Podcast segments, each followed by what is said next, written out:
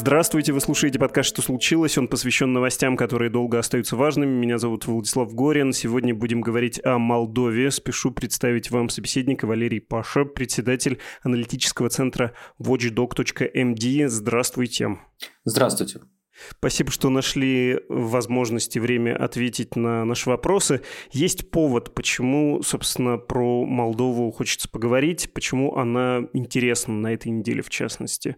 Потому что президент страны Майя Санду сделала в сущности сенсационное заявление, которое касается и России. Собственно, короткое изложение. Россия готовила или готовит государственный переворот.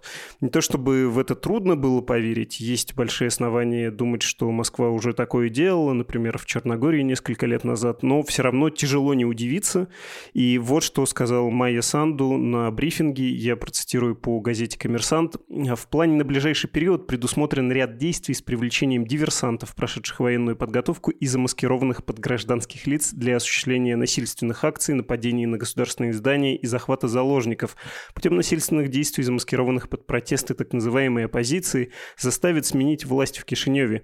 Еще она сказала, план также предполагает использование посторонних лиц для насильственных действий, и тоже дальше. При осуществлении этого плана его авторы рассчитывают на некоторые внутренние силы, особенно на такие преступные группировки, как партия ШОР и все ее ответвления, на некоторых ветеранов, бывших сотрудников правоохранительных органов, а также на ряд лиц, известных своими связями с Плохотнюком фамилии Плохотнюк и Шор, а Шор это не только партия, это еще и фамилия человека. Обязательно вспомним. Я попрошу вас э, рассказать тем нашим слушателям, кто не знает, кто это такие, что это за персонажи. И только добавлю, что еще Майя Санду сказала, что в госперевороте, по ее сведениям, а сведения были получены от президента Украины Владимира Зеленского, должны были участвовать граждане России, Беларуси, Сербии, Черногории, ну и также местные силы. Очень это все, повторюсь, любопытно, остросюжетно, но кажется, перед этим нужно погрузиться в контекст, на каком фоне все это происходит, в каком положении как политик находится Майя Санду, как прошел последний год в стране, насколько ценные энергоносители и другие экономические трудности были вызовом, почему ушла в отставку не так давно премьер Наталья Гаврильца, почему новый глава появился, Дорин Ричин его зовут. Да, это не так-то просто, особенно неискушенному слушателю, потому что, несмотря на такое восприятие, что ну, Молдова маленькая страна, все понятно, нет, далеко не просто понять извне, э, что здесь происходило последние годы.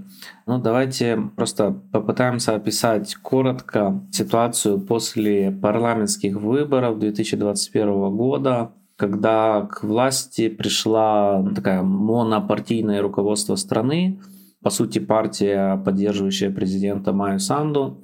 Те силы, которые противостояли на выборах, основные, поддерживаемые Москвой, как то партия социалистов в блоке с партией коммунистов, сотрудничающие, опять же, с Кремлем партия ШОР, которая представляла такие остатки олигархического режима, который руководил Молдовой, по сути, с начала 2016 по середину 2019 года под предводительством олигарха Владимира Плохотнюка. Вот они проиграли выборы, более 60% мест в парламенте заняла вот эта партия, выступающая за европейскую интеграцию, за борьбу с коррупцией, за реформы в стране.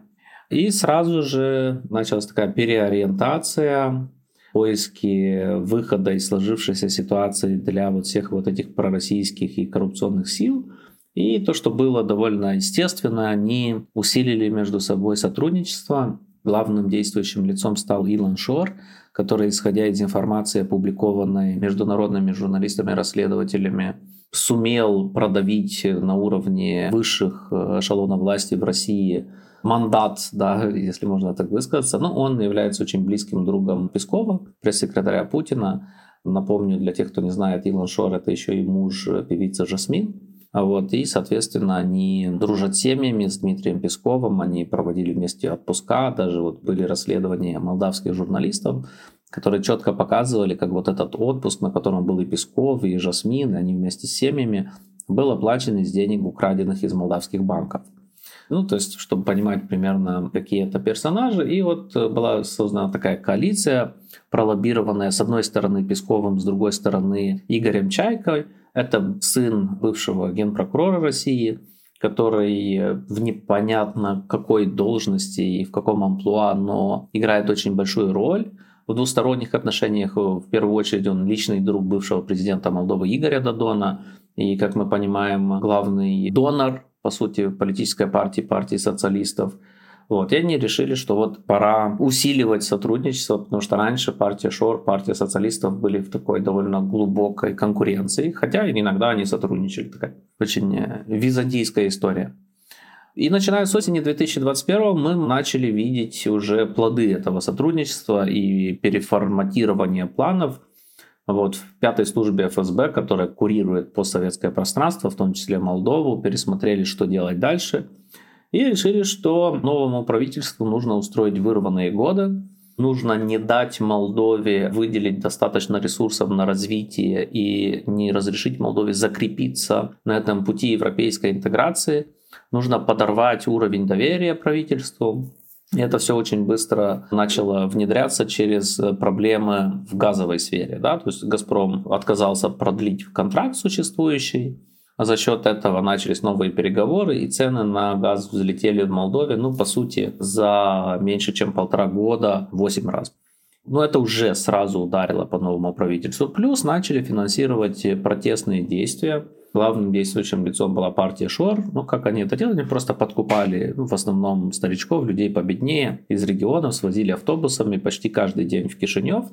Протесты не были массовыми, они никогда не имели широкую какую-то поддержку общества. Но за то, что было интересно, это видеть, как делают картинку для отчета в Москву. Российские телекомпании, там Россия-1 или, например, агентство РИА Новости, нанимали местных журналистов, чтобы они ходили на эти митинги и делали такую картинку, знаете, как будто там миллион людей вот сейчас, сейчас ворвутся и снесут правительство но это так э, не сработало. Да, по сути, показуха была полторы-две минуты, чтобы снять картинку. Вот. И отчеты шли в Москву, что якобы Иван Шор вот сейчас, сейчас сметет прозападное правительство Майя Санду. Ну и плюс дезинформация и пропаганда. Да, тут целая сеть огромная разных инфлюенсеров, масс-медиа, телевидений, которые получают финансирование либо напрямую из России, либо через посредников, вот тех же олигархов, тот же Илон Шор или другие. Они работают все в складчину и пытаются раскачать ситуацию в стране как можно сильнее. Это не так сложно сделать на фоне экономических трудностей, которые только усилились вместе с началом российской агрессии. Но они немного сменили риторику, потому что те политики, которые в открытую выступали в поддержку России безоговорочно, то все-таки тех, которые открыто поддерживают войну, очень мало. Это маргинальные политики. Но у них своя повестка, они пытаются как-то убедить людей в Молдове, что ну, война это вообще не важно, и что нам думать о войне, мы вот отдельное государство, о себе нужно думать, и с Россией не нужно ссориться, и Россия нам никакой угрозы не несет. Ну и, естественно, вот все вот эти нарративы российской пропаганды, кроме прямой поддержки войны. Ну, например, то, что вот не все так однозначно, в войне не может быть правых и виноватых, Запад спровоцировал, Украина спровоцировала и так далее. То есть они, по сути, продолжают продвигать вот эту повестку российской официальной пропаганды, кроме прямой поддержки агрессии, кроме прямой поддержки войны. Куда мы пришли, скажем, весной 2022 уже в прошлом году, это вот первые попытки как-то после серьезных имиджевых потерь России из-за войны перезапустить вот эту повестку пророссийскую, например, вокруг даты 9 мая, да, когда готовились тоже провокации, был такой даже план, журналисты Центра России опубликовали какие-то документы, довольно глупый план, что вот в Молдове запретили георгиевскую ленточку, и это чуть ли не приведет к революции, ничего такого не было, практически всем на это наплевать. Вот. Не то, что люди поддержали запрет э, георгиевской ленточки, но в том числе как бы свергать правительство и делать революции за то, что запретили георгиевскую ленточку, никто не собирался. Вот это тоже подогревали, если вы помните, в мае были случаи, когда в Приднестровском регионе, который подконтролен российским войскам, были такие провокации, там, ну, имитации террористических актов. Судя по всему, это тоже должно было как-то помочь накалению атмосферы в Молдове. Этого не случилось.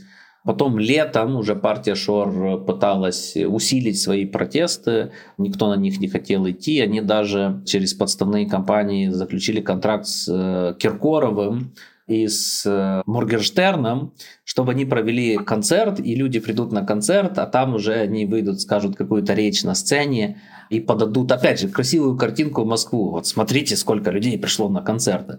Даже понятно, что у них был такой кризис идей, искали хоть что-то, но это не получилось. Полиция этот концерт запретила. Киркорова спросили, а кто вам и как официально заплатил, но они нашли какого-то практически бомжа, на которого записали организацию этого протеста. А Моргенштерн вообще узнал, что это какие-то политические игры, и в своем стиле красивыми русскими словами сказал все, что он о них думает, и призвал своих фанатов не ходить и не вестись на подобные провокации. То есть летом у них ничего не получилось. Осенью протесты перезапустили, были вот такие ежедневные флешмобы, на которые там по полтысячи человек привозили. И каждое воскресенье уже по три, по четыре, иногда и по пять тысяч человек. Даже были какие-то люди, которые добровольно на это пошли, не обязательно за деньги, но их было мало. Опять же, страна от 2,5 миллиона, там пришло 2000 тысяч человек по своей воле. Но что наши органы правопорядка нашли, это попытки подкупа молодчиков, спортсменов, ну то, что в Украине называют титушками, да, такие полукриминальные организации, люди атлетического телосложения, которым платили до 500 евро в день за участие в протестах, чтобы они просто шли и дрались с полицией. То есть э, цель была понятная, дестабилизировать ситуацию, чтобы полиция применила силу, чтобы попалась, условно говоря, какой-нибудь бабушке. Плюс, ну, мы понимаем, вот эти техники провокации, они были повторены не раз и в Украине, да и в самой России. То есть это довольно отработанная вещь. Что нужно отметить, что все-таки молдавская полиция, спецслужбы смогли пресечь эти провокации, у них ничего опять же не получилось. Пришли, покричали, пошли домой. Вот. Они остановили протесты, потому что они просто не работают. И, видимо, анализируя все свои ошибки, решили опять обновить этот план. Я почему это все говорю? Потому что сенсации как таковой-то нету. Да? Люди, которые за этим следят, осознают, что вот в этой пятой службе ФСБ плюс их партнерами, типа Игоря Чайки, Илона Шора, кто там с ними еще сотрудничает, возможно, тот же Плохотнюк, они постоянно что-то пытаются организовать. У них мало что выходит. Мы видели аналитические записки вот этой пятой службы и людей, которых они нанимают, чтобы писать какой-то анализ по Молдове. Но меня очень обрадовали эти документы, потому что если можно пойти там в Кишиневе и нанять случайного студента первого курса международных отношений, и он напишет лучше, то есть это люди очень мало понимающие, что такое Молдова. Но опять же, это не удивительно, вспомните историю с Украиной, когда Путину писали доклады, что вот там в Украине вас э, будут встречать э, ваших солдат хлебом солью. Абсолютный бред. Ну, как можно было не понимать, что это неадекватная оценка ситуации? По Молдове то же самое происходит. Тут те же люди, да, во главе стоит тот же генерал Беседа, ничего не поменялось. То есть они запустили повторный план. На этот раз они, видимо, пытались какие-то более жесткие меры принимать. Президент Украины решил об этом рассказать. Украинская разведка действительно эти планы получила, передала молдавской разведке. Судя по заявлениям наших официальных лиц, у молдавской разведки тоже были какие-то оперативные информации, которые подтвердились вот той информацией, которую передал официальный Киев, плюс э, уже мерами, которые они принимали. То есть это не выдумка, они говорят, что у них есть четкие доказательства, что какие-то части этого плана уже пытались внедрять. Ситуация усложняется тем, что в Молдове, по сути, не рабочая система юстиции. В ней абсолютное большинство людей, особенно на руководящих должностях, ставленников бывшего режима Плохотнюка, потому что реформа правоохранительных органов, судебная система еще далека от э, не то что завершения, а от того, чтобы начать давать какие-то серьезные результаты. То есть, по сути, у нас есть судьи, которые саботируют любые решения, действия властей, в том числе спецслужб иногда, по именно противодействию этим всем э, подрывным группам, представителям клептократических этих организаций типа Шора и остальных. Ну, просто представьте себе ситуацию, такое действительно присутствует. Тут приходит оперативник, говорит, смотрите, вот у нас есть информация о передаче денег, вот такие-то люди. Да? Нормальные правоохранительные органы сразу принимают человека и из него пытаются выудить всю информацию и заблокировать всю сеть. У нас же получается так, даже если кого-то арестовали с поличным, сразу ему или ей лучших адвокатов, и весь этот процесс уходит в года. А параллельно вся система распределения денег незаконного происхождения, она продолжается, протесты финансируются, блогеры, тролли, политические комментаторы, масс-медиа разные, все финансируется, это черный нал, И вот как в таких условиях бороться, даже если вот наши спецслужбы пытаются. Поэтому, естественно, уровень безопасности как таковой, он довольно слаб в Молдове, и этим пытаются действительно воспользоваться российские спецслужбы. Я чуть больше еще спрошу про то, о чем говорила Майя Санду, про попытку путча, да, государственного переворота, по сути, но я понимаю, что нужно уточнить насчет пророссийских сил. Есть такой штамп или жупел, и многие могут вспомнить как открытое лицо Игоря Дадона, его действительно по российскому телевидению немало показывали в свое время, или кто-то, у кого память получше, вспомнить солидную вот такую шевелюру седую, как будто из Республиканского комитета коммунистической партии, вот по какой-то той моде президент Владимир Воронин, да, тоже такой весьма представительный мужчина был, но, мягко скажем, и эти двое, и те, кого вы называли в качестве представителей олигархической да, системы в Молдове, они же, мягко говоря, пророссийские весьма условно. Их пророссийскость, она хороша, когда Россия не приходит, когда она где-то далеко и может поделиться ресурсом в обмен на какое-то вот такое согласие, да, в обмен на некоторое влияние, но никто не мечтает о присоединении к Российской Федерации, о восстановлении Советского Союза и прочее, прочее. Можете объяснить вот эту пророссийскость и саму тему, которую эксплуатируют эти политики, как правило, формально называющиеся чем-нибудь левым, да, коммунисты, социалисты? Ну, а вы на самом деле правы, но вот можно сравнить дела с заявлениями. Президентом Владимир Воронин был 8 лет. И это был президент, который подписал договор о сотрудничестве между Молдовой и НАТО, например, да, то, о чем сейчас, вот, в том числе его партия говорит, что вот там правительство Молдовы затягивает страну в НАТО, там против России и так далее. А он подписал план действий Молдова-НАТО, который очень хорошо при нем же внедряли. Он был тем, кто решил, что Молдова будет держать курс на европейскую интеграцию. Игорь Дадон, Игорь Дадон же тоже больше года, по сути, был главным, ну, полностью главным. Вот. А с ноября 2019 по декабрь 2020 года он был полностью главным. У него было свое парламентское большинство, правительство полностью из его назначенцев. И никаких э, каких-то серьезных подвижек в сторону России тоже не было при этом. Да, были заявления, он там пытался выключить какой-то кредит, да и в самой Москве не было интереса особенно тратиться на него, потому что было понимание, что ну, Молдова все-таки за Украиной, да, они видят это по-другому. Беларусь тогда была в приоритете, потому что начался вот этот аншлюз, который продолжается до сих пор такой ползучий. А вот когда началась широкомасштабная операция вторжения России в Украину, все пророссийские политики, за очень редкими исключениями, просто пропали. Они молчали, они молчали около месяца никаких заявлений не делали. В определенный момент вышли с заявлениями типа «война это плохо, и мы за мир, и мы призываем всех остановить войну». Вот примерно такое было. Да, то есть не против российского вторжения, но вот такое вот игра. И они активизировались очень сильно уже тогда, когда поняли, что Россия сюда не доберется. То есть вернулись к старому бизнес as usual – получение политической поддержки, да, потому что поддержка Москвы это автоматически значит, что немалая часть молдавского населения, которая является там, заложником российской пропаганды многолетней, автоматом будет за них э, голосовать. Ну вот просто как пример, Игорь Дадон создал свою партию в 2012 году.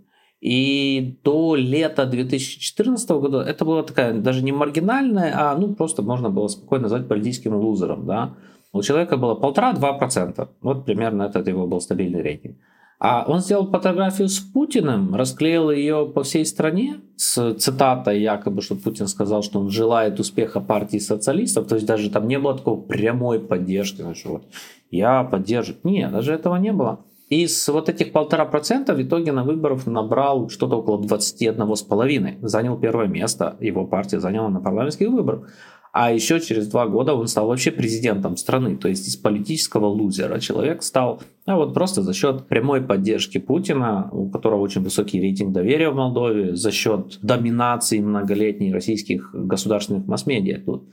Вот. То же самое с региональными линиями, например, в Гагаузии. Да, опять же, вот даже нынешний Башкан, это глава автономии Гагаузии на юге Молдовы, она просто в 2015 году выиграла выборы с простым слоганом «Вместе с Россией». Для нее, опять же, это очень важно. И другие. Плюс оттуда идет финансирование политических партий, медийная поддержка, возможности зарабатывать. Например, тот же брат бывшего президента Игоря Дадона, он успешный бизнесмен в России, хотя у него и капитала не было, да и знаний особых. Вот, ему просто выделили такие синекуры. Вот он бизнес-партнер с Игорем Чайкой, ему дали какой-то строительный бизнес, плюс какие-то другие моменты. Например, вот Россия ввела эмбарго на молдавские фрукты. Но есть списки, да, вот списки, которые готовят политические лидеры. Раньше их Дадон готовил. То есть, по сути, к нему приходили молдавские производители там, яблок, другой продукции, и говорили, вот мы хотим экспортировать в Россию. Хорошо, я вас внесу в списки. И это уже, опять же, возможность зарабатывать. Да? Причем не только для людей в Кишиневе, но и для людей в Москве тоже. Как обойти санкции. Вот. А после вот этих изменений, начиная уже с этого года, эти списки уже готовит Илон Шор. А уже к нему ходят партии. Вот.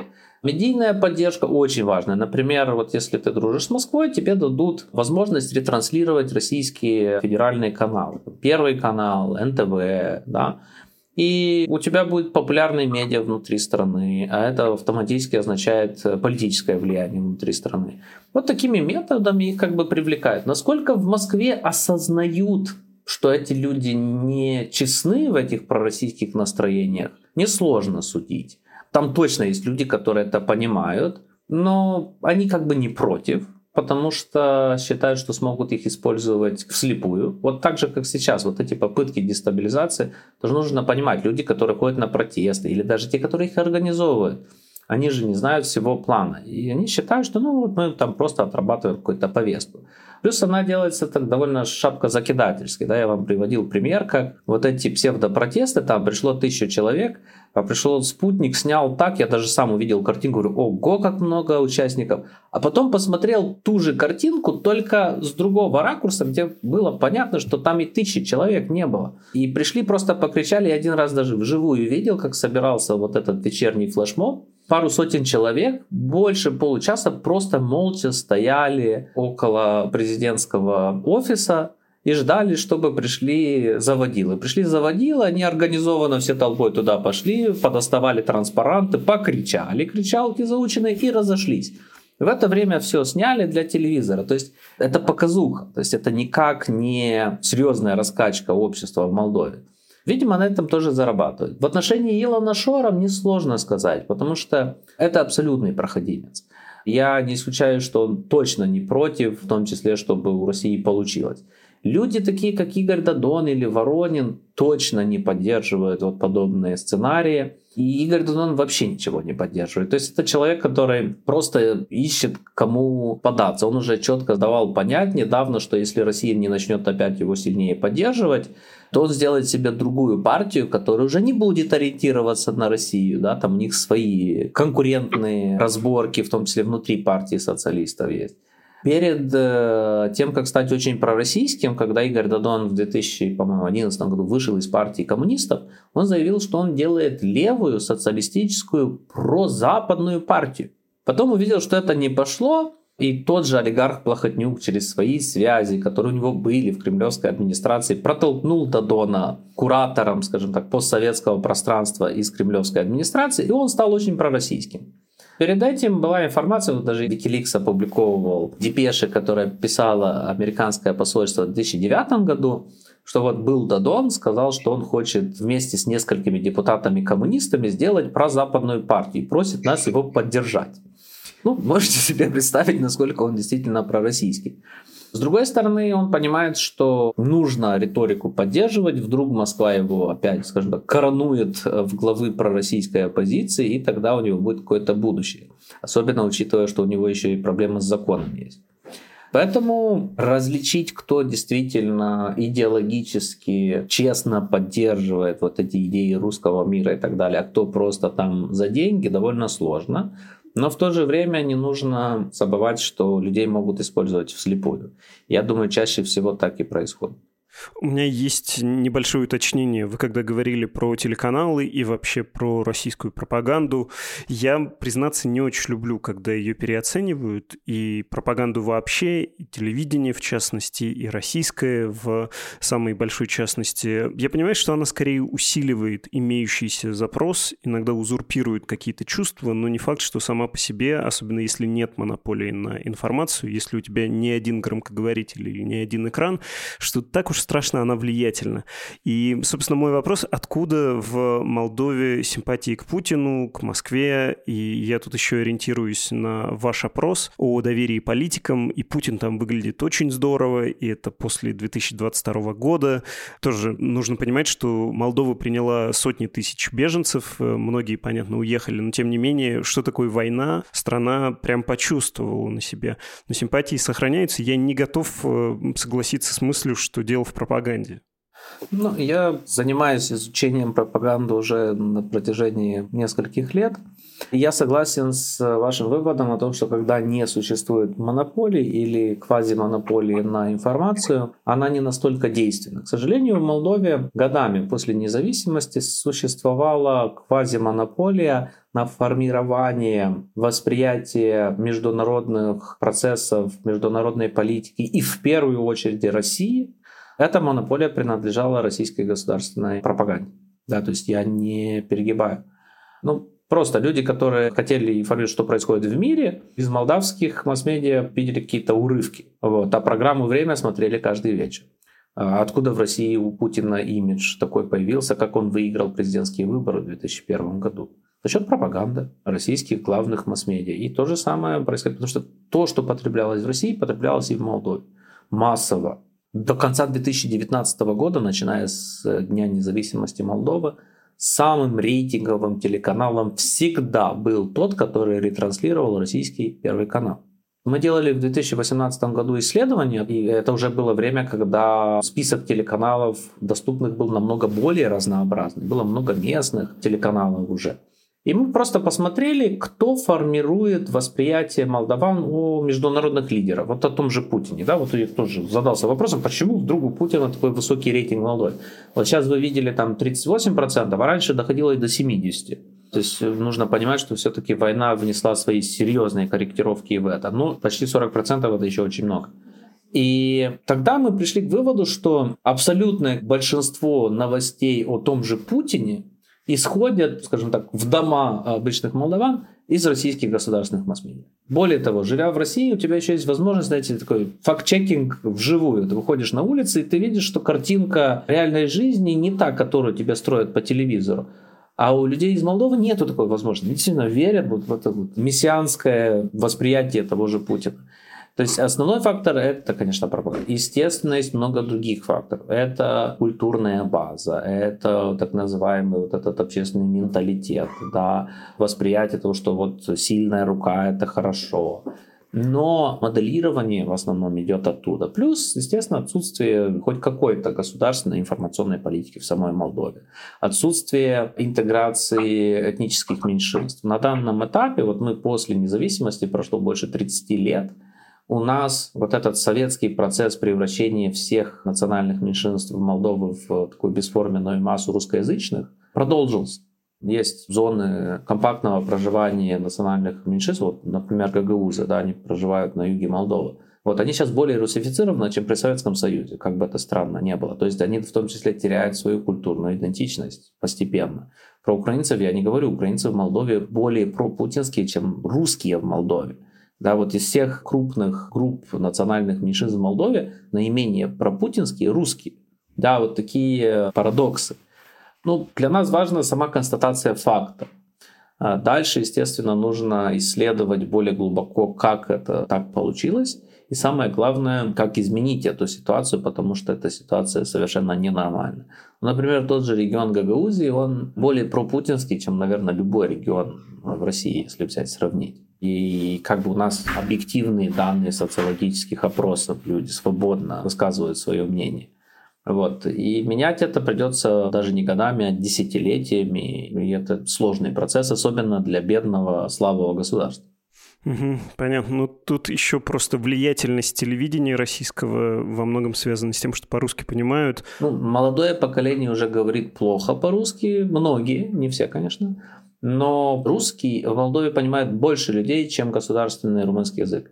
То есть у нас среди национальных меньшинств, я думаю, доходит до половины тех, которые даже не особо понимают государственный язык. Уже не говоря о том, чтобы его знать и разговаривать на нем. То, что является большой проблемой, потому что этим людям намного сложнее работать, интегрироваться, делать карьеру в стране. Но это реалии.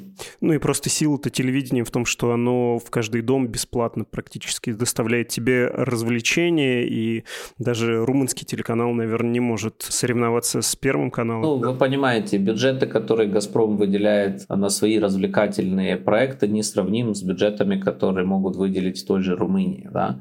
Ну, это огромная сила, потому что это бесплатно, по сути, приходило. Более того, телевидение это был инструмент коррумпирования со стороны Москвы всегда, еще начиная с 90-х годов.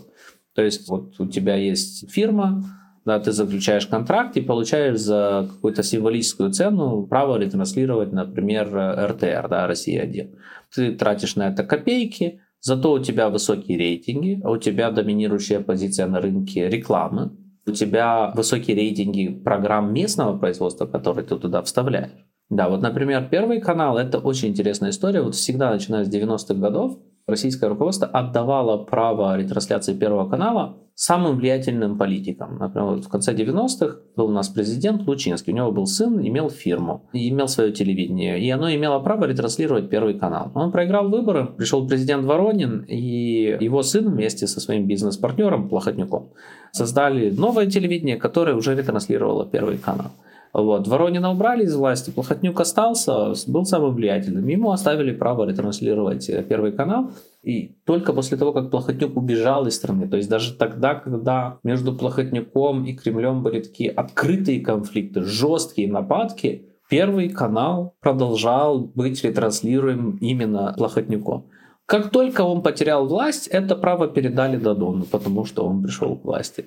Дадон проиграл выборы, канал отобрали, отдали Ивану Шору. Ну, Майи Санду не отдали, с ней они не договорятся, да. То есть это такой, вот, знаете, как атрибут избранности со стороны Кремля для молдавских политиков, такой стадий кейс интересный, я думаю. Да, одобрение такое совершенно высокомерное. Хорошо, давайте заканчивать, и нужно, наверное, подвести итог, вернуться для этого к разговору про переворот. Может быть, длинно выйдет, но я постараюсь динамично, сжато сформулировать это. А, можно сказать, что президент Майя Санду пользуется ситуацией, в том числе войной в Украине, угрожающим образом России, в личных внутриполитических целях, что вообще-то, понятно, в наше время как-то неловко упрекать э, какого-то политика в том, что он включает тревогу, говоря об угрозе из Москвы. Ну, то есть после Грузии, потом Украины и открыто сказанных слов «мы вам не дадим вступить в НАТО и ради этого применим силу», вот так совершенно наотмашь, бесцеремонно, беспардонно и ни с какими жертвами считаться не будем, в том числе со своей стороны, с вашей тем более. Ну, то есть немножко неловко в такой момент э, упрекать э, какого-то политика из постсоветской страны, что он, показывая на Москву, говорит, это, что происходит, мы должны каким-то образом обезопасить страну. Я полагаю, что примерно год назад и Майя Санду, и вы, и многие люди в Молдове с тревогой наблюдали за продвижением российской армии в южном направлении. И, в общем-то, мой вопрос про то, насколько оправдано то, что сейчас Санду говорит, про попытку ее смещения, попытку смещения действующего правительства, насколько это обосновано, насколько этот металл, эти тревожные интонации реалистичны, а насколько это поведение, ну, просто достаточно опытного политика, который хочет использовать ситуацию в личных целях для укрепления своей власти и для продвижения своей программы. Тут сказать нечего. В 2022 году, благодаря Российской Федерации Молдова стала намного ближе к НАТО и к Европейскому Союзу, чем раньше. Я не зря рассказал вот эти вот попытки весной, осенью, летом прошлого года тоже привести к разным дестабилизациям. То есть это не что-то новое. Что поменялось, это сам факт выхода президента публично и озвучивания вот этих сценариев. То есть э, совершенно осознанно до тех пор публично, во всяком случае, в пространстве президент, руководство страны избегали вот прямого указания на Россию, как вот те, которые проводят эти операции по дестабилизации. Хотя возможность была выйти еще раньше. Тут много объяснений, ну и вот это желание, скажем, дополнительно не провоцировать Москву, то, что я считаю абсолютно необоснованным подходом, потому что никто Москву нигде не провоцирует. От того, что мы что-то скажем или сделаем, или не сделаем, абсолютно ничего не поменяется. Да, если бы российская армия дошла до Днестра весной 2022 года, остановились бы они за Кишиневым. если бы у них просто была физическая возможность развить дальше наступление. И при этом даже для этого не обязательно брать Одессу. Вот это реально, да, и мы это осознаем. Да. То есть в тот момент, когда у российской армии будет физически возможность там накопить какую-никакую группировку для нападения на Молдову и прямой доступ, да, доступ к молдавской границе, они это сделают. И неважно, да, что мы будем делать, не будем, какие будут в Молдове руководители. Поэтому важно для России это усиливать вот этот раздрай внутри общества, экономический кризис, социальный кризис, кризис доверия власти, кризис доверия между людьми, и очень важно не допустить усиления обороноспособности Молдовы. И осознание в обществе, потому что если тут будет четкая консолидация общества против российской угрозы и поддержка модернизации армии, то это будет означать, что в случае, если у России получится продолжить наступление в сторону Молдовы, взять с наскока не будет возможности, это будут потери и так далее. Вот и вся логика. Кремль думает в военных терминах, и это нужно принять. Если говорить о Майе Санду, она пришла к власти, скажем, в отношении России у нее была мягкая риторика. Она пришла к власти с честным желанием консолидировать общество, избежать вот этих вот жестких разделений прозападных, пророссийских она не шла на конфронтацию с Москвой. У них даже было какое-то начало диалога с замглавой администрации Казаком, который прилетал в Кишинев уже в августе 2021 года. И был довольно конструктивный разговор. Но потом поменялись вводные. Да, ну, как бы это довольно известно, что Казак всегда был таким адептом а, попытки договориться, несмотря на то, что он очень жесткий переговорщик, естественно, держит позицию России. Вот, насколько мы понимаем, он был против вторжения в Украину и так далее. То есть не Кишинев избрал путь конфронтации, а Россия. И это особенно учитывая нападение на Украину. Вот. Майе Санду было бы намного выгоднее держать вот эту вот очень пацифистскую такую риторику, что мы со всеми хотим дружить, но тут не получится. Да? Потому что Россия не первый раз предпринимает вот эти откровенно враждебные действия и продолжает финансировать всю эту псевдооппозицию, пропаганду. То есть Россия открыто борется против Майя Санду, и что она должна выходить и притворяться, что этого больше не видит. Более того, я, например, не раз еще давно об этом заявлял, что надо открыто информировать молдавское общество об этом. Да, мы не хотим распространения паники, но когда правительство отказывается признавать очевидные вещи, люди, наоборот, могут слишком сильно расслабиться. И, по сути, это работает на те же нарративы пророссийской пропаганды, что нет никакой российской угрозы, что это все русофобия. Нет, она присутствует, и вот эти все провокации есть. Спасибо огромное, Валерий. Сегодня мы говорили о Молдове с Валерием Пашей, председателем аналитического центра watchdog.md.